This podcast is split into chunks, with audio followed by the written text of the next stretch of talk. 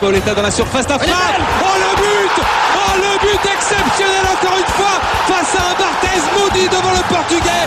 Pedro Miguel Pauletta Ce coup franc.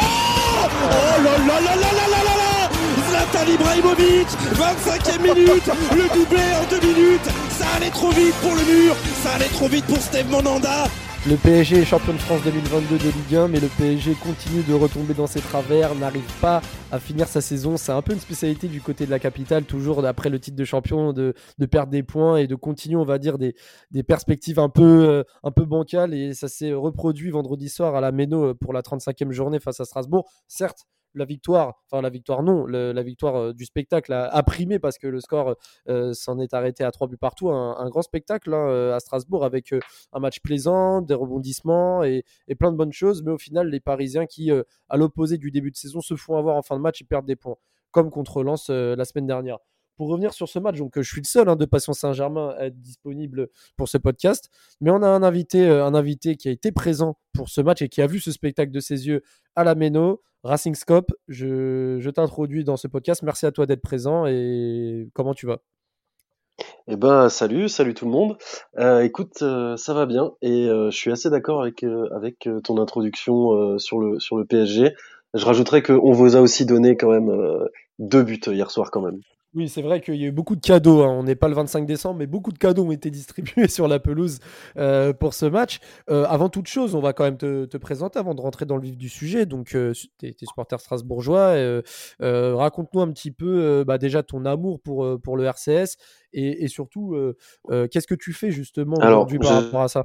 Bah écoute, euh, écoute, moi à Strasbourg, c'est depuis que je suis tout petit. Hein, j'ai eu la chance d'avoir d'avoir mon père qui était au centre de formation durant sa jeunesse. Du coup, euh, du coup, depuis tout petit, euh, j'ai le virus euh, Racing en moi. Ça a été, on a vécu des moments très difficiles avec la, la descente en CFA, mais finalement, ça a permis de, de, de retrouver un public, ce qu'on n'avait pas forcément, plus forcément avant. Et donc, euh, depuis maintenant euh, 10 ans, c'est la folie au stade de la Méno, que ce soit en CFA2 contre Vesoul ou, euh, ou en Coupe d'Europe. Et, et puis voilà, quoi. C'est plus fort que tout. Et je pense que euh, au niveau du, du, du, du match que vous avez pu suivre sur Amazon, vous l'avez ressenti derrière votre télé, quoi. Ouais, puis d'ailleurs, petite anecdote, hein, moi j'ai vécu à Orléans et j'étais allé voir un match en 2014, Orléans-Strasbourg. Ah ben j'y étais aussi. Strasbourg. Bah, eh ben, eh ben, je me rappelle très bien, avec vos fumigènes, vous m'aviez marqué parce que vous jouez le maintien cette année-là en national. Et Ouais. waouh, j'étais vraiment surpris. Alors, je, je connais un peu l'engouement qu'il y a à Strasbourg, mais le voir en vrai au stade de la Source à Orléans pour un match de maintien en national, je me suis dit, ouais, ok. Là, on parle à des En vrais plus- supporters. Euh, En plus, c'est pas un déplacement. euh, T'as pas fait une heure de bus, quoi. Ah oui, oui, c'est c'est 5 heures ou 6 heures, je crois. Et, et en plus, il me semble qu'il y avait eu 0-0 et que le match était vraiment moisi, quoi. Exactement, il y a eu 0-0 et Orléans devait gagner pour s'assurer la montée en Ligue 2 euh, à ce moment-là. Donc, euh, non, c'était un match intéressant. Mais pour revenir sur, euh, sur Strasbourg, parle-nous aussi de, voilà, de, de l'émission que tu animes euh, euh, en direct pour le, le compte de Strasbourg. Ouais, on anime une émission avec, enfin, on a créé une émission avec d'autres, d'autres supporters, d'autres tweetos, parce qu'on est, on est sur Twitter, euh, qui s'appelle La Cave de Papy. On est euh, en direct euh, pour des réactions à chaud en général après les matchs. Bon, alors pour le match d'hier soir, ce sera euh, à, à 19h là, euh, avec euh, d'ailleurs Ibra Kadabra. Et puis, euh, et puis ouais, on débrief à chaud, on invite des supporters adverses, donc c'est toujours cool, toujours de l'échange et des débats. Et parfois, on a euh, des joueurs. On a eu Benjamin Nivet euh, quand on a joué contre Troyes. On a eu Ibrahim Sissoko de Strasbourg. Voilà. Parfois, on a des petits, des petits guests. Et, euh, et puis, c'est sympa. Venez écouter. D'ailleurs, su- d'ailleurs, super sympa, Benjamin Nivet, que j'ai eu en live hein, euh, il y a deux ans, un super mec. Bon, en tout cas, allez suivre. Ah oui. de, toute, de toute façon, sur Twitter, on mettra le lien de, de l'émission, comme ça, vous pourrez euh, jeter un œil. Euh, pour reprendre, du coup, euh, le match euh, qui a eu lieu vendredi soir, euh, tu me le disais en off hein, avant de rentrer dans les détails techniques, c'était l'une, voire la plus grande ambiance que tu aies connue dans un stade? Alors, dans, un stade, non. Mais euh, à la Méno, en tout cas, euh, c'est clair que euh, là, moi, j'y vais depuis que je suis tout petit. Depuis que je suis tout petit, pardon. J'ai vu des énormes ambiances, notamment en, Coupe d'Europe contre Francfort ou là récemment contre Rennes. Mais alors hier soir, c'était, ça a dépassé tout quoi. Si vous voulez, nous on a une, une tribune COP entière où toute la tribune c'est le COP, un peu comme comme au Parc des Princes d'ailleurs. Et en général le reste du stade ne suit pas ou suit de temps en temps sur quelques champs. Là aujourd'hui, enfin hier, j'étais en face du COP et j'avais l'impression que tout le stade était un COP. J'ai encore des acouphènes et je sais pas si vous l'entendez, mais j'ai encore la voix encore euh, enrouée. Donc c'était euh, c'était stratosphérique. Franchement, hier soir, l'ambiance, j'ai rarement vu un, truc pareil. Bah c'est clair que l'ambiance était au rendez-vous. Puis en plus, Strasbourg euh, est en cours justement pour, pour l'Europe encore en, cette fin de saison. Donc déjà, saison historique hein, pour, pour le club alsacien. Et puis en même temps, euh, tu reçois le PSG en fin de saison qui, eux, en plus, euh, sont déjà champions, puis rien à jouer. C'est aussi le moment aussi de, créer la sensation. On revient aussi sur le match aller qui a eu lieu au mois d'août. Hein. Tu étais et j'y étais pour euh, la présentation des fameuses recrues parisiennes. Et pour c'était le premier match au Parc des Princes de la saison qui s'est terminé sur un score 4-2. Mmh. moi, avant la rencontre d'hier soir, je me suis dit, bah, au vu du match aller et du contexte de fin de saison, moi, je m'attendais à beaucoup de buts. Maintenant, je m'attendais pas à on va dire, des, buts aussi cadeaux, on va dire des, situations données, et puis surtout des fébrilités, surtout côté parisien, parce que je sais que là, le PSG défensivement, c'est un peu compliqué. Mais moi, je ah m'attendais pas à ça. Alors toi, je ne sais pas comment tu vois la chose, et, surtout, comment tu as vu l'équipe du PSG se comporter sur, euh, on va dire, euh, la partie sereine? Est-ce que tu as senti une équipe vraiment sereine euh, avec le titre de champion acquis ou une équipe un peu désordonnée? Mais alors, avant de, parler du match, je vais d'abord parler de l'échauffement parce que je pense que vous l'avez suivi à la télé. Moi, je l'ai vu au stade et du coup, euh, c'est très différent. Euh, à savoir que le public a commencé à chanter pendant l'échauffement quand les Strasbourgeois sont rentrés sur le terrain. Et tout de suite, on a vu des joueurs parisiens et notamment euh, Keylor Navas s'ambiancer sur le champ du COP. Alors ça, ça, je sais pas vous, mais moi je trouve que c'est vraiment le symbole de, de, de quelqu'un qui en a plus rien à foutre je, trouve. Hein. Euh, et, c'était un peu le sentiment qu'on avait à l'échauffement des Parisiens. Il y avait d'autres joueurs hein, euh, qui faisaient des gestes totalement bizarres et incompréhensibles. Euh, je pense à, Neymar, hein, à l'échauffement, qui était totalement ailleurs. Alors bon, il a fait un bon match, mais, mais vraiment, il y avait des attitudes voilà, qui, qui, qui, moi, en tout cas, m'ont choqué. Surtout Navas. Des, des attitudes qui, qui laisseraient à penser que des joueurs n'ont plus la tête au club, quoi. Ah oui, bah, ah bah alors là, très clairement. Et, euh, et puis même au niveau du fonctionnement, je, trouve ça bizarre qu'il y a deux gardiens, alors je connais pas leur nom, parce qu'il y a quatre gardiens qui s'échauffent au PSG. Donc déjà, je trouve ça très étrange. Euh, et il y a deux gardiens qui s'échauffent juste avec les préparateurs. Euh, je sais pas quels sont leurs rôles d'ailleurs, mais du coup ils échauffent les préparateurs et ils ne servent qu'à ça. Et je ne comprends pas. Le tellier. pour moi, c'est. Ouais, c'est le tellier notamment. Ouais, vous avez un jeune et un, plus vieux qui, ne, mais qui ne servent strictement à rien, hein, puisqu'il y a Navas et Donnarumma qui s'échauffe à part. Donc je ne comprends pas le, principe. Bah, c'est vrai, vrai que l'organisation du PSG est parfois un peu bancale et ça se retranscrit sur le terrain. Et puis bah, on, va, on, va, on va parler un peu des compositions des équipes. On va surtout faire un focus sur euh, bah, l'équipe du PSG forcément. Parce que le, le 3-5-2 qui a été proposé, alors je ne sais pas qui joue en 10. Je pense que c'était plus euh, Neymar que, que Messi. Mais, euh, mais on va dire un 3-5-2 qui a enfin été instauré par Pochettino et qui a été demandé toute la saison par les supporters, qui est enfin mis, mis à disposition en fin de saison avec Juan Bernat Hakimi en piston, les, trois de, de, la charnière Ramos, Kimpembe, Marquinhos. Après, c'est vrai que euh, le système A3 a pu être permis grâce notamment euh, au retour de Ramos, parce qu'on savait que son état physique était euh, bien douteux pendant la saison, avec Danilo et Verratti au milieu de terrain et, l'attaque à 3. Toi, cette composition-là, pendant le match, comment tu l'as senti? Est-ce que tu as senti un équilibre d'avoir déjà les trois, entre guillemets, fantastiques devant et la charnière à 3 derrière? Alors, avant le match, je me suis dit, parce que je suis quand même un peu les, résultats du PSG, hein, habitant Paris, je suis un peu obligé de toute façon, et puis moi le foot aussi, je me suis dit, ah oui, là, il l'équipe qu'on attend depuis, depuis le début de saison, comme tu l'as dit. Et en fait, dès le début du match, bah, on marque directement. Donc euh, moi, l'équilibre, si tu veux, euh, bah, je l'ai pas senti vu qu'à partir du moment où on joue depuis deux minutes et on ouvre le score sur un mauvais placement et enfin, un placement totalement hasardeux de Marquinhos et Kimpembe, euh, l'équilibre il est pas trouvé.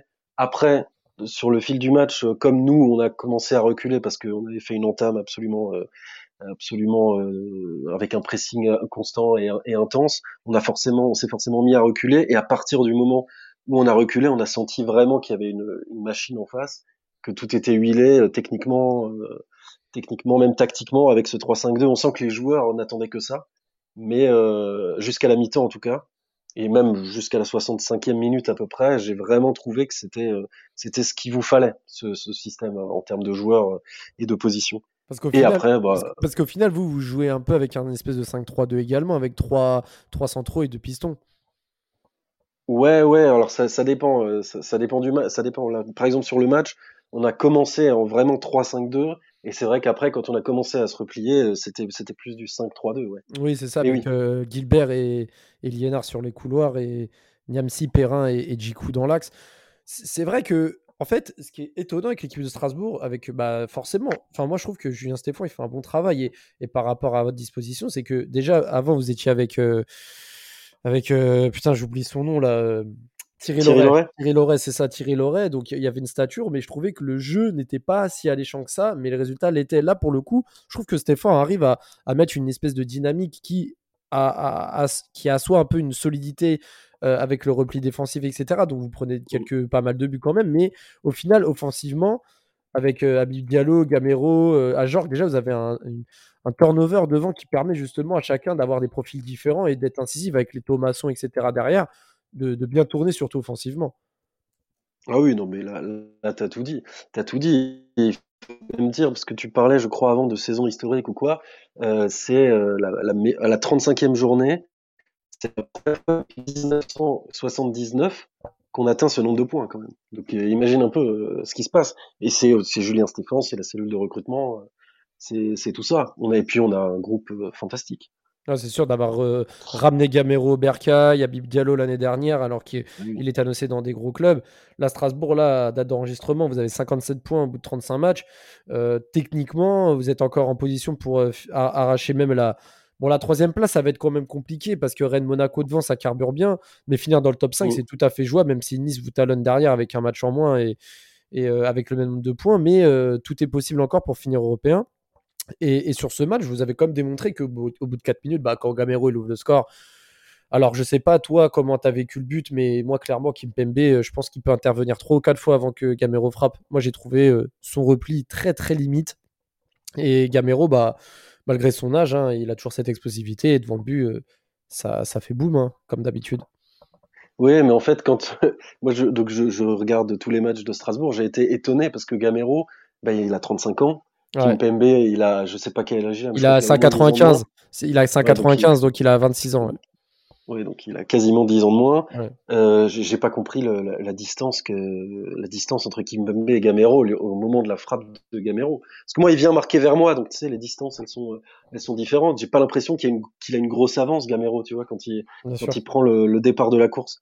Et donc, moi, tout le long de la course, tout le long de la conduite de balle de Gamero, je me dis que qu'il va revenir en arrière et que Kimpembe va, va faire un tacle ou quelque chose. Et pas du tout. Et surtout, le tacle de Kimpembe au moment de la frappe, je le trouve très dangereux, moi, parce qu'il est pas du tout maîtrisé en plus. Mm. Donc, euh, donc vraiment, non, non, je j'ai pas compris. euh, moi qui aime bien en plus euh, Presnel Kimpembe, je, je, je comprends pas l'entièreté de son match. hein. Plus que plus que juste ce but-là et ce fait de jeu-là, je trouve que sur l'entièreté du match, il a il a pas été bon.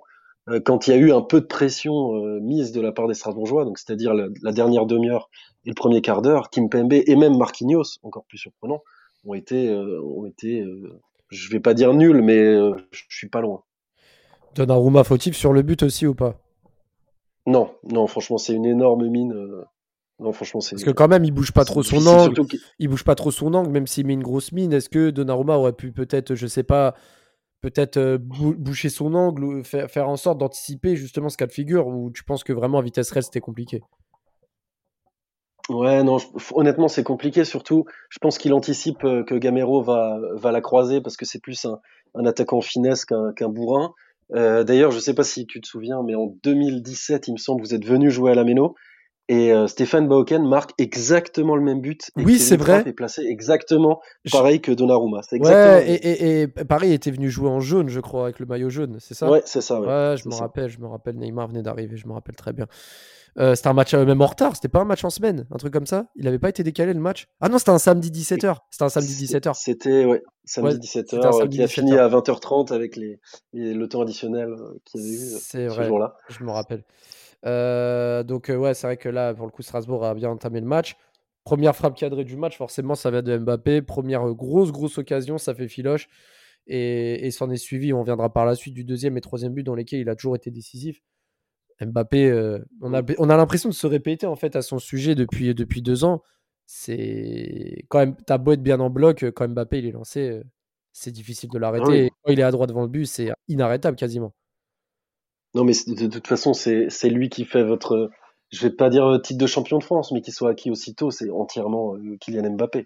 C'est avoir un joueur comme ça sur le terrain, même s'il n'est pas décisif, il vous déséquilibre un bloc juste en faisant une course. Donc, de toute façon, et puis en plus de tout ça, il est décisif. Donc, c'est lui, c'est pour moi c'est lui. Déjà si vous perdez pas hier soir, c'est je pense entièrement grâce à Kylian Mbappé et peut-être Sergio Ramos aussi derrière.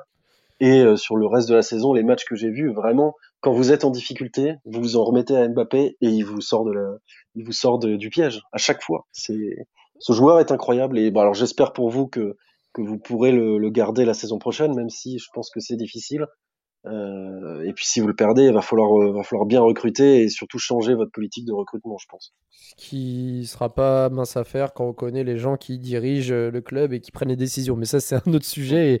Et, comme tu dis, toi, tu dis difficile. Moi, je dirais quasi impossible de le garder. Moi, c'est aussi mon avis, mais bon. Et il aurait pas tort de, quitter le PSG. Hein. Faut aussi pas avoir, il ne faut pas avoir peur des mots parce que quand tu vois depuis 5 ans et que c'est lui qui fait tout et qui porte l'équipe sur son dos, bon, c'est vrai que des fois, ça donne pas forcément envie de rester en tout cas, encore une fois, il nous a encore sauvés, comme tu as bien dit. Il égalise euh, sur la première occasion. Il avait euh, devancé Gilbert en, profondeur. Mm. Euh, la fin de la première mi-temps, c'était un peu dans les deux sens. On savait pas trop où ça allait. Et puis, bah, la deuxième mi-temps, un peu plus calme. La reprise de la deuxième mi-temps. Et puis ensuite, bah, ce contre également, encore une fois, initié par, par Mbappé qui sert à Kimi 2-1 devant toi en plus. Comment tu as, vécu un petit peu cette, bascule? Parce que c'est vrai que vous aviez un gros temps fort. Et là, pour le coup, bah là, ça vient contrecarrer un petit peu cette, euh, cette dynamique. Bon après, la, bascule, j'ai pas envie de dire on a l'habitude euh, à la Méno, mais en fait, depuis un certain temps, euh, le, Racing vit un peu au rythme des tribunes et les tribunes vivent un peu au rythme du Racing. C'est une espèce de cercle. Et donc, on a l'habitude qu'en début de deuxième mi-temps, il y a un coup de mou toujours. Et, il dure entre 5 et, et un quart d'heure. Là, il a duré un peu plus longtemps, mais, euh, mais oui, c'était aussi parce que vous avez, vous avez fait une bonne entame. Je pense que les cadres ont, dû un peu gueuler euh, à la mi-temps euh, pour un peu resolidariser tout le monde parce que c'était quand même, je, pense, difficile pour vous en, première mi-temps. Et, voilà. Mais alors, comment j'ai vécu les buts? Moi, j'ai quelque chose à dire là-dessus. J'en profite parce que je suis sur un média parisien. je ne comprends pas. Peut-être qu'on va pouvoir en, parler avec toi. Je ne sais pas si tu si tu suis la grève des ultras et tout. mais euh, je, alors déjà entièrement bravo pour euh, pour faire les déplacements, retourner la bâche, être silencieux et tout. Euh, ça franchement faut le faire et c'est c'est franchement bravo à eux. Mais par contre pour moi quand on est censé euh, faire une grève contre ces joueurs, contre la politique du club, etc., etc. Célébrer les buts marqués par les mêmes clubs, puis faire des petits chants pour chambrer les adversaires juste après, je trouve ça un peu euh, c'est un peu contre nature finalement par ouais, contra... oui c'est contradictoire. Non mais bien sûr après ce qu'il faut savoir c'est que il y a forcément des personnes qui sont plus sensibles à cette grève et il y, en a qui font partie des déplacements qui sont présents dans les cortèges etc qui sont eux mm. plus dans l'optique de on va supporter l'équipe et la grève bon voilà on est là juste pour euh, kiffer un match extérieur et, et, chambrer un peu les adversaires. C'est un peu dommage parce que ça ça tu peux pas contrôler euh, une masse de, de personnes. Il y a forcément une partie qui va pas penser euh, du moins la même chose ou avoir les mêmes convictions. Mais c'est vrai que là-dessus, c'est dommage. Mais l'idée étant que, enfin, moi perso, avoir quitté le stade à un quart d'heure de la fin contre Lens et contre l'OM aussi au Parc des Princes, de ne pas avoir chanté ni célébré quoi que ce soit, j'ai quand même trouvé ça bien et forcément, il faudrait que ça continue et qu'on évite justement ce genre d'épiphénomène que tu viens de dire où des personnes justement seraient là à plutôt célébrer alors que bon, j'ai envie de te dire, euh, Strasbourg, il euh, n'y a aucune animosité, au contraire, vous mettez une grosse ambiance. le but, c'est pas forcément de euh, pourquoi chambrer alors que vous faites une bonne saison, nous on est champions, enfin voilà quoi. et, et, je précise pour le coup, parce qu'il y avait des lambdas qui sont venus dans le parcage, qui était placé en haut, et les ultras qui sont venus, et partis d'ailleurs à la 75e, euh, comme j'ai envie de dire d'habitude, j'ai l'impression. Euh, mais c'était bien la partie basse hein, qui chantait pendant, le, pendant les buts. Hein. C'était pas la partie haute. la, partie, la, partie, basse, ça doit être, euh, enfin, ça doit être un, un truc. Enfin, peut-être que c'est des places prises par le club. Tu vois, ils font peut-être pas forcément. Oui, oui, tu vois, donc c'est ça, assez délicat. du, coup, du, du, coup, Mbappé va remettre un troisième but. Bon, là, pour le coup, on le disait aussi en off tout à l'heure et même en début de podcast, Bon, Jiku, euh, enfin, Cels et Jiku, bon, voilà, c'est un petit bah, cadeau. Je, sais pas si, je sais pas si Cels est fautif là-dessus. Honnêtement, je, Je pense plutôt que c'est Jiku qui prend pas l'information et qui qui fait un super contrôle et qui se dit vas-y j'enchaîne tout de suite euh, parce que ça fait classe. Et donc euh, je pense vraiment que c'est ça en plus, hein, parce qu'il est, il est quand même très dans l'image, Jiku. Je pense qu'il aurait pu en faire une vidéo sur son YouTube juste après de s'il avait réussi le geste. Mais, mais bon, voilà. Après, c'est des, des, petits faits de jeu. Vous nous avez aussi euh, donné quelques occasions hein, euh, par votre fébrilité. D'ailleurs, le premier but, c'est clairement ça. Voilà, c'est des faits de jeu qui arrivent. Euh, on lui en voudra pas, donc il n'y a, y a, pas de souci là-dessus. Mais encore une fois, après, une fois qu'Mbappé est lancé, bah, tu peux pas le rattraper. Hein. Tu peux t'appeler euh, Niamsi, Gilbert qui est très rapide. Tu peux t'appeler qui tu veux. Tu, on ne rattrape pas un Kylian Mbappé lancé. Et mm. donc, ça fait 3-1, quoi. 3-1. Et puis à ce moment-là, je pense que toi, euh, du stade, tu te dis euh, bon, bah, on a bien commencé, mais bon, défaite à domicile, euh, c'était trop fort pour vous, ou alors vous êtes fait avoir. Mais là, à ce moment-là, tu crois plus à un retournement de situation Alors si. ah ouais? Alors si, bien sûr que si. Et le, le, truc qui est, qui est le, plus, le plus impressionnant, c'est que il y avait une ambiance un peu moins bonne, mais comme d'habitude quand on revient de toute façon, c'est le troisième but qui lance, qui lance le feu. Hein. C'est le troisième but parisien qui lance le feu à la Méno sur la dernière demi-heure. C'est euh, à partir de ce moment-là que tout le public a poussé, vraiment. Non, mais et c'est dit, oh, allez, on sort le truc, quoi. Non, mais c'est dingue parce que, bah, en fait, au final, on se rend compte que certains stades ou à d'autres euh, d'autres contextes, ils vont avoir tendance à baisser les bras et dire, bon, bah, ça y est, c'est fini. Alors que, au final, vous, ça vous a donné plus de force à revenir. Alors, euh, mm. bon, déjà, il y avait eu cette. alors, je crois que c'était une grosse frappe. Je crois c'était. Persic, je crois, c'est Persic qui fait une grosse frappe qui frôle l'écart. Donc déjà cette frappe-là, elle m'avait un peu. J'étais là, bon, bah il y a quelques occasions, des corners, ça s'enchaînait, des centres, des frappes contrées. Enfin, je sentais quand même que Strasbourg était quand même là pour se dire, bon bah on va pas rendre les arbres tout de suite. Et puis forcément, bah ce corner provoqué par Ramos et et, justement ce, alors ça fait une espèce de centre, euh, un centre. Alors c'est Diallo qui remporte son duel avec Bernat dans la surface ça, enfin, il pique sa tête et en même temps, ça fait un peu un, un, coup de billard et ça tape la cuisse de Verratti et ça rentre. c'est vrai qu'à ce moment-là, tu, tu, reviens au score comme ça, tu te dis bon, il y a, y, a, y a, le destin qui est avec vous et il y a peut-être moyen de faire quelque chose. Mais tu sais que moi, j'ai même pas fêté le but, hein, le 3-2. Je, je le vois pas. Hein. Moi, je, ah je, suis de l'autre côté du stade. On ne, on ne voit rien. Il y avait une telle forêt de jambes, on comprend rien. Et au bout d'un moment, on voit le public se lever et, et faire un bruit, euh, voilà, célébrer le but mais pour moi, il va y avoir une main, il va y avoir un truc, on ne croit pas en fait, tu vois, sur le moment. Hmm. Euh, il, il, se passe tellement de choses dans la surface, on voit tellement rien que pour pour nous vraiment, euh, personne autour de moi ou peu de gens là, ont célébré dans un premier temps le, but quoi. Bah, euh, bah, bah, c'est surtout de, au final, tu te dis ça vient d'un corner qui est un peu arraché de nulle part, une tête contrée de la cuisse. En plus derrière, il reste un quart d'heure voire 20 minutes avec les arrêts de jeu et quand tu connais que le PSG depuis quelques temps euh, a du mal sur les fins de match, voilà, c'est sûr que ça redonne de l'espoir. Et, en plus, euh, là, c'est le cop. Euh, parce que à Strasbourg, si je me trompe pas, de la caméra télé, le cop qui fait le plus de bruit, c'est celui de gauche. on est d'accord Ah, mais on n'a on a pas de cop à droite. Hein. Oui, c'est ça. C'est à gauche. On que, oui. Mais, oui, mais hier, c'était. Hier, c'était différent, mais après, voilà. C'est vrai que quand on marque face au cop en deuxième mi-temps, en général, ça se passe plutôt bien. Et surtout que par la suite, le dernier quart d'heure, je ne sais pas comment tu l'as vécu, mais là, pour le coup, le dernier quart d'heure, ça a été euh, attaque-défense. quoi. C'était euh, les Strasbourgeois qui essayaient de monter, euh, mettre une, une, espèce de pression, les Parisiens qui essayaient de conserver le score, etc. Et au final, bah, derniers instants, bah, c'est Liénard, je crois, qui tire le. Qui... Enfin, non, c'était pas un corner, mais c'est lui qui. C'est un centre, non un centre, un centre totalement anodin au final. Et là, là, je voulais te poser la question c'est c'est qui le fautif côté parisien? Parce que déjà, tu vois Donnarumma sortir et retenir son, son, son élan, alors que je pense que s'il il y avait cru dès le début, il aurait pu s'interposer euh, dans les airs pour récupérer le ballon. Au final, il reste sur sa ligne. Et Sassi, il est oublié. Alors, je crois que c'est euh, Nuno Mendes qui oublie euh, son marquage du côté de Sassi, qui lui, pour le coup, ah. est, totalement seul et il a le temps d'ouvrir de, de, son pied, prendre le ballon de volée et, et à bout de ça, ça rentre. Mais euh, pour toi, comment tu décris le but? Tu penses que c'est plus une belle action construite de Strasbourg ou c'est plus une, de la naïveté parisienne de fin de match qui a causé l'égalisation? Alors, euh, déjà, je pense pas que c'est une belle action strasbourgeoise hein, parce que c'est juste un, décalage et un centre. C'est assez typique euh, des cinq dernières minutes quand une équipe doit égaliser de toute façon. Bien sûr. Euh, et puis l'action en soi n'est pas très construite. Hein. Il n'y a pas de changement de côté. Il y a pas de. Je crois que même que c'est une récupération au milieu de terrain si je me souviens bien. C'est ça. Et on décale et, et, on centre. Non, moi je pense que le fautif c'est clairement euh, c'est clairement Mendes qui a les qui a les yeux sur le ballon et qui regarde pas du tout. Alors que depuis le début de match, Gilbert avant Cassie euh, montait sur les centres, Cassie quand il est rentré, il montait aussi sur les centres. Enfin, c'était prévisible que Cassie soit là en fait.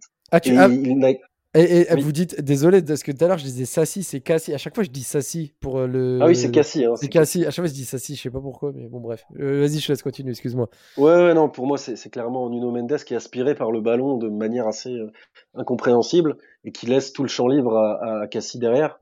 Et tu parles de la sortie de Donnarumma, je, je suis pas sûr que. Je pense qu'il veut éviter la cagade en fait en, en, sortant pas parce que la balle est quand même très haute et elle, et elle redescend assez rapidement. Je pense que ça aurait été peut-être difficile, sachant qu'en plus devant il y a, je crois, Kim Pembe et Diallo qui sont au duel, euh, et Sissoko. D'ailleurs, je pense qu'il y a peut-être faute de Sissoko, hein, pour être tout à fait honnête, euh, qui empêche peut-être Kim Pembe de, de, de, de, disputer la balle. Mais non, pour moi, c'est le premier fautif, c'est Nuno Mendes. Ouais. Bah, c'est vrai que New Mendes, pour le coup, il laisse totalement euh, casser euh, libre de tout marquage. En plus, le centre est vraiment bien exécuté. Et si tu bloques bien ton pied d'appui et, et, tu la prends bien de voler et qu'elle est cadrée, normalement, ça fait but avec l'impact de balle. Et puis, bah, pour le coup, mm. Strasbourg égalise. C'est vrai que l'ambiance sur euh, l'égalisation, je pense que c'est peut-être un des plus grands moments de la saison côté strasbourgeois à vivre à domicile, du moins. Bah oui et non, parce que, en fait, si tu veux, quand on sort du, du stade, on est partagé entre la déception et, et, la joie. Donc, se dire le plus grand moment à vivre, non. Euh, la semaine dernière, quand on reçoit Rennes, qui était, soit dit en passant, le même, exactement le même match que Strasbourg PSG avec juste trois buts de moins, ouais. Euh, c'était un plus grand moment, si tu veux, quand on marque le, le 2-1 et qu'on a ce sentiment de, de, toute puissance, de supériorité euh, absolu contre contre Rennes et qu'on marque ce deuxième but avec en plus Ajor qui n'avait plus marqué dans le jeu depuis 10 matchs, mhm. c'était un, un, plus grand moment et en plus il apporte 3 points contre une équipe du, du top 5. Donc c'était peut-être plus fort émotionnellement, mais oui, c'est euh, ce, ce but-là à la toute fin. Là, pour le coup, on l'a fêté. Les deux supporters parisiens qui étaient devant moi, je pense qu'ils m'ont bien entendu euh, pendant, pendant quelques minutes avant de partir. Euh, non, non, c'était magnifique. C'était magnifique. En tout cas, c'est vrai que pour le coup, Strasbourg, euh, la saison, euh, du moins en Ligue 1, est, vraiment magnifique, quel que soit le scénario de fin, en espérant pour vous que vous obtiendrez un ticket du moins qualificatif pour, pour une Coupe d'Europe. Alors laquelle, je sais pas mais en tout cas, il y a des chances que ce soit au moins la C3. Donc ça, ce serait une bonne chose. Par rapport euh, aux Parisiens, alors je t'ai parlé de Mbappé, je t'ai parlé de Donnarumma, Kimpembe, Marquinhos. Euh, un petit mot sur Neymar. C'est vrai qu'il est très critiqué cette saison et qu'il fait une bonne fin de saison. Comment tu as perçu un peu, en dehors de son échauffement, bien sûr, la prestation de, de, Neymar? Alors, très dangereux. Honnêtement, je trouve que sur le terrain, au niveau du jeu, il a été très bon, très dangereux. Il a eu de très très bons déplacements, une belle vision. Euh, une belle passe décisive, pour, Mbappé, une belle passe décisive pour Mbappé aussi euh, en première mi-temps. En plus, en plus, ouais. Et puis voilà, dès qu'il a le ballon, euh, honnêtement, il se passe quelque chose, je trouve personnellement. Par contre, au niveau du comportement, ça c'est un truc, euh, c'est un truc, je n'arrive pas à comprendre comment Neymar finit le match. Sincèrement. Bah, je n'arrive pas à comprendre. C'est souvent le cas. il y a, Vas-y, vas-y. Non, non, je disais juste, c'est souvent le cas et c'est pas pour rien qu'il se fait siffler dans beaucoup de pelouses de Ligue 1. Une attitude un peu exécrable et a toujours provoqué et à faire un peu l'enfant gâté et ça s'est encore reproduit euh, vendredi soir. Et puis, y a, parce qu'il y a un joueur de Ligue 1 qui fait à peu près la même chose, euh, qui s'appelle Mohamed Ali Chaud et lui, il prend un carton rouge tous les deux matchs. Donc, euh, je, je comprends pas la, je comprends vraiment pas la, la, différence entre les deux, à part que l'un est, une star et l'autre est, bah, un, est un tout jeune, bah, jeune joueur. Bah, en fait, c'est un peu ça, parce que c'est vrai que les joueurs ont aussi un poids sur, sur l'arbitrage. Tu sais que tu mets un rouge à Neymar, derrière, tu vas avoir euh, le Paris Saint-Germain qui va être sur le cul, ça oui. va parler, puis bah, malheureusement, c'est très politisé. Hein. Le football, c'est un sport politisé, donc euh, je cautionne absolument pas ce cas-là. Hein. Je suis d'accord, il faut arbitrer les joueurs de la même manière, de façon égale. Maintenant, euh, voilà, c'est un, peu un peu frustrant pour euh, les adversaires et puis même pour, euh, pour nous, Parisiens, parce que en fait, tu vois toujours Neymar recommencer. Tu te dis si les arbitres euh, ne le réprennent pas, euh, les répréhendent pas à, la, à, la, à, sa juste manière, bah, en fait, il va continuer. Tant qu'il va pas avoir prendre de carton rouge, bah, il va se dire bah, c'est bon, je peux continuer à faire le con, à provoquer, etc. Et, mais bon, c'est des fois c'est légitime parce que par exemple quand je crois c'était c'était Gonçalves qui l'avait blessé euh, PSG Strasbourg il y a quelques années. Euh... Non, c'était euh, c'était Zemzemi. Zemzemi, pardon. Euh, c'est vrai que pour le coup, bon, dans le plan du jeu, il provoque un peu, mais Mais lui mettre trois balayettes de suite, j'ai trouvé ça quand même abusé. Parce que bon, le Oui, gars, peut-être que voilà, il irrite un peu, mais je trouve qu'il y a certains joueurs qui, qui abusent et puis tirer l'oreille, ses déclarations, j'étais pas très. J'étais pas très. Bah, après, euh, en fait, Mm. si bon, on va pas, on va pas polémiquer là-dessus. mm. Effectivement, les, les trois balayettes, on est tout à fait d'accord là-dessus. C'est absolument n'importe quoi. Ouais, bah oui. Et Neymar est un joueur euh, au comportement détestable. On est aussi d'accord là-dessus. Après, euh, bon, bah, c'est des gestes, euh, voilà. En fait, la déclaration de Loret, euh, je, je crois qu'il avait dit euh, au bout d'un moment, il va en prendre une ou un truc comme ça, non? Je sais plus. Ouais, mais en gros, limite il, a limite, il cautionné les, ge- les, les- les gestes de ses joueurs, alors que normalement, c'est bien le, la personne qui doit défendre ce genre de comportement, c'est bien le coach oui. de l'équipe, tu vois. C'est pour ça que j'ai trouvé ça un peu. Il aurait pu nuancer, dire bon, ils ont pas à faire ça. Par contre, c'est vrai que Neymar, il est pas son coup d'essai aussi, quoi, tu vois. Mais sans le dire directement, sans remettre en. Ouais, oui. Il a pas remis en après, ouais. c'est Thierry Loret, c'est pour ça qu'on l'aime. Mais, euh, Oui. mais non, mais juste pour revenir sur le geste, c'est, c'est, là, je reviens quand même là-dessus, c'est pas, euh, c'est pas Zemzemi qui le blesse, hein. C'est, c'est vraiment, c'est, il se réceptionne mal et puis il, se- il se tourne là-dessus parce que là, quand Zemzemi lui fait la balayette, il lui, il lui touche le, le, le bas du mollet et Oui. puis il se blesse au, au pied, au pied, enfin Oui, oui, oui, de pied. Mais bon, c'est, c'est, je, je, je chipote un peu, hein, effectivement. Ce geste n'avait pas lieu d'être et on est d'accord là-dessus. Euh, pour revenir aussi à d'autres Parisiens, donc euh, toi tu as dit que Ramos aussi, moi c'est ce qu'on a senti, c'était peut-être le seul Mm. défenseur central qui a assuré son rang euh, lors de ce match. Ah oui, clairement. Je pense que si Sergio Ramos euh, est pas là, et même plus, je vais un peu plus loin, si vous jouez en 4 euh, en 4-3-3, euh, ce match-là, euh, ce match-là, vous repartez pas avec un point, hein, je pense pas. Ouais. Parce qu'avec le niveau euh, qu'avaient Marquinhos et, et Kimpembe hier soir, pourtant je les aime bien, hein, franchement, Marquinhos, j'ai beaucoup de respect, Kimpembe aussi, mais, mais hier soir, c'est vrai que entre les, les passes ratées, alors ça, j'ai jamais vu de, de Marquinhos qui envoie une passe directement en touche, euh, le, placement euh, bizarre, et puis même, je trouve qu'il y avait moins d'impact dans les duels. On connaît un Kimpembe qui va à fond. Bah là, hier soir, c'était beaucoup moins, à part quand il s'est essuyé le, crampon sur la tête de Aoulou, mais sinon, euh, c'est vrai qu'il était il était moins tranchant en fait dans leur dans leurs décisions et dans les contacts. Avant de. Là, j'ai encore deux, deux points à te, à te lancer aussi. Euh, est-ce que, qu'est-ce que tu as pensé aussi de. bah alors, Hakimi a fait un très bon match, pour le coup, je l'ai trouvé très bon. Mm. Euh, Danilo Verratti au milieu de terrain, pour toi, ça a été un milieu de terrain qui, vous a bien emmerdé ou pas? Parce que Verratti a quand même fait un très bon match, hein, à part son but contre son camp, évidemment. Il a quand même été très présent Ouais. lors de ce match, j'ai trouvé. Ouais, ouais, ouais. Bah, en fait, comme d'habitude, mais c'est toujours un peu le la, la même chose avec Verratti, c'est que plusieurs fois, il a des, des, des, des situations de frappe et il les prend pas. Euh, il, y a, il a toujours ce blocage, j'ai l'impression, et, et peut-être que ça vous a desservi aussi. Après, tout ce qui est euh, tout ce qui est récupération de balles, placement, euh, orientation du jeu, etc. C'est c'est un super joueur, mais il a ce, ce manque-là euh, offensivement, et je pense que, que que hier soir, il vous a peut-être coûté des occasions euh, en voulant à nouveau écarter une fois de trop au lieu de de prendre sa chance. Et pour Danilo, euh, moi, c'est un joueur que que je respecte beaucoup parce que euh, honnêtement, quand il est arrivé euh, et qu'il a fait deux trois matchs, euh, il s'est fait conspuer. euh, il y avait des remarques négatives sur lui absolument partout. Et finalement, plus la saison avance, et plus il réussit à s'imposer. Donc, et puis même encore hier soir, hein, je, trouve pas qu'il fait un match euh, lamentable. Alors, Non, il fait un il fait un- non, il fait un match correct. il fait un match correct, Ouais, bien sûr. sans plus, mais, mais un match correct. Et voilà, moi, moi Danilo, c'est c'est le genre de joueur qui me plaise, en tout cas, qui est des joueurs qu'on qu'on n'entend pas, contrairement à Verratti d'ailleurs, des joueurs qu'on n'entend pas, qui font pas de bruit, mais qui sont là et qui s'imposent avec le temps.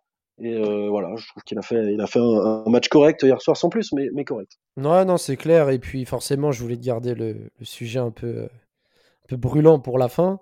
Lionel Messi, forcément. On est obligé de parler de Lionel Messi. Très critiqué Ouais. du côté du PSG. Hier, qui a, pour le coup, a fait un match vraiment, dans, enfin, vraiment euh, très en dessous de ses standards habituels. Un peu comme cette saison. Mais en- sur l'année 2022, il était quand même revenu à un niveau plutôt intéressant. Alors, faut pas oublier son âge, le contexte, etc. On va pas refaire, on connaît tous le contexte, l'arrivée à l'arrache, etc. Pas de préparation, la Copa América, nouveau championnat, nouveau climat, euh, nouveau, nouveau contexte. Mais c'est vrai que Lionel Messi, j'ai tendance à le défendre.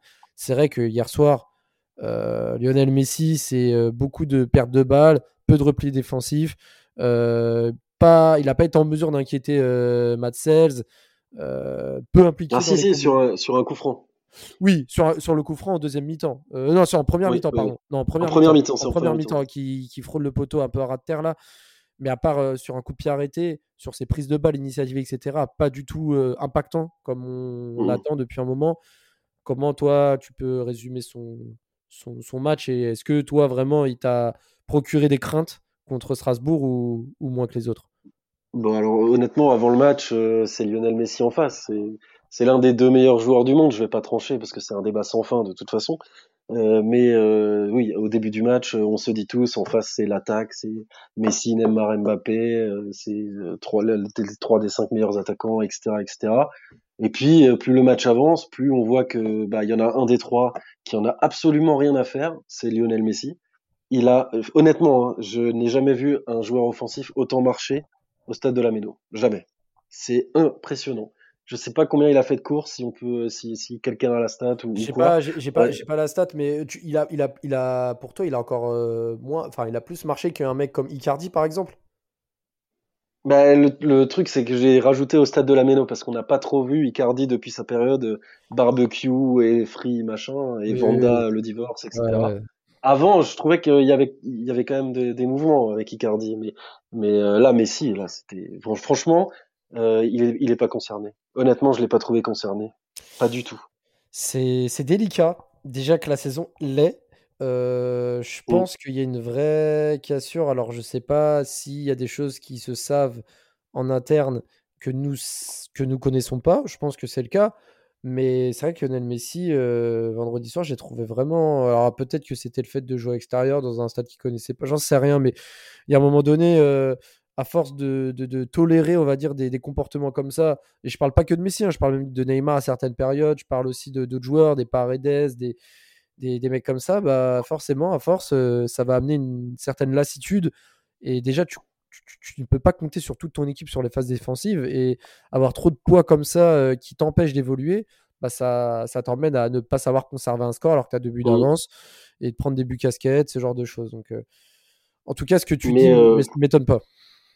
Ouais, mais, mais d'ailleurs, je voulais souligner un autre truc parce que je sais pas si c'est la première fois, mais en tout cas, euh, moi, c'est la première fois que ça me marque autant. C'est que Pochettino a sorti Neymar. Quand même, je trouve que c'est un message, euh, un message envoyé, euh, bon, alors pas aux jeunes parce qu'il fait rentrer Di Maria, mais quand même au reste de l'équipe et qui, qui, il envoie quand même ce message de les trois de devant ne sont pas, sont plus forcément intouchables sur un match de foot. Le Et bon, alors bizarrement, il sort, il sort pas Messi mais Neymar, mais il, y a- il envoie quand même ce message, j'ai l'impression. Ouais, mais regarde, t'es obligé de faire sortir un des trois devant et Messi, il est intouchable et Mbappé, il fait un match de fou.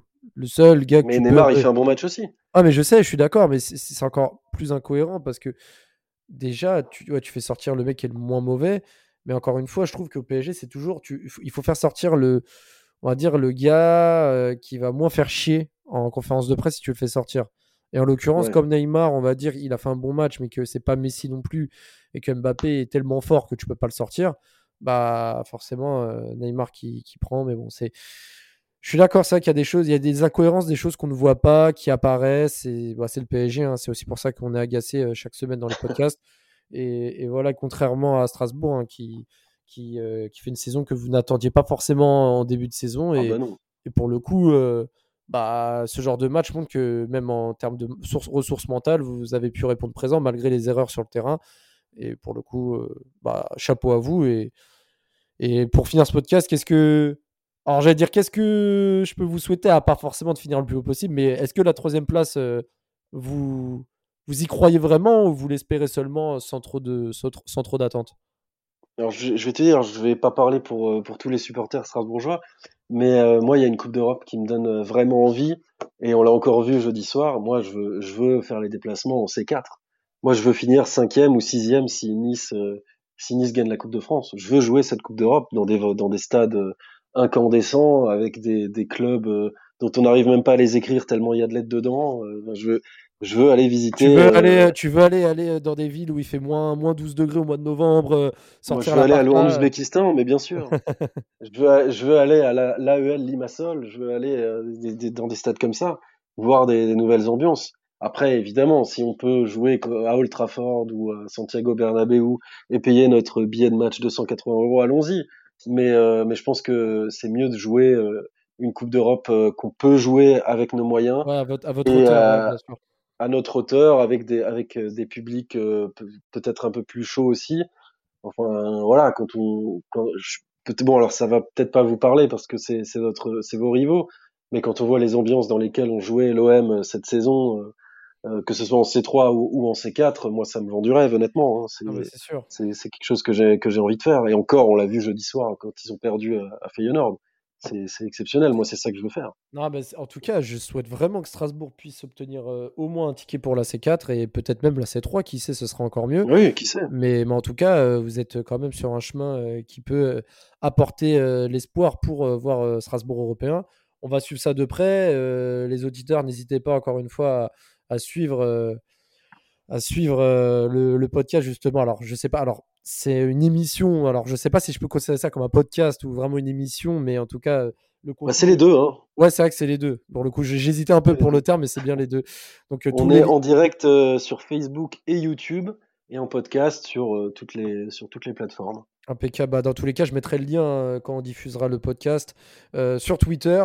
N'hésitez pas donc à suivre la page et nous nous retrouver comme d'habitude. Je pense que semaine prochaine, il y aura d'autres invités et puis on va aborder un sujet mercato avec un concept assez sympa. Euh, on va on va on va pas tout dévoiler tout de, maintenant. On vous fera la surprise, mais en tout cas, sachez bien qu'il y a beaucoup de choses qui se préparent et qui vont être intéressantes malgré une fin de saison disons, insipide côté parisien car il n'y a plus rien à jouer. Encore une fois, euh, merci à toi Racing Scope et je vous dis à très vite et bon week-end à vous et allez Paris. Ciao à tous. Il est monté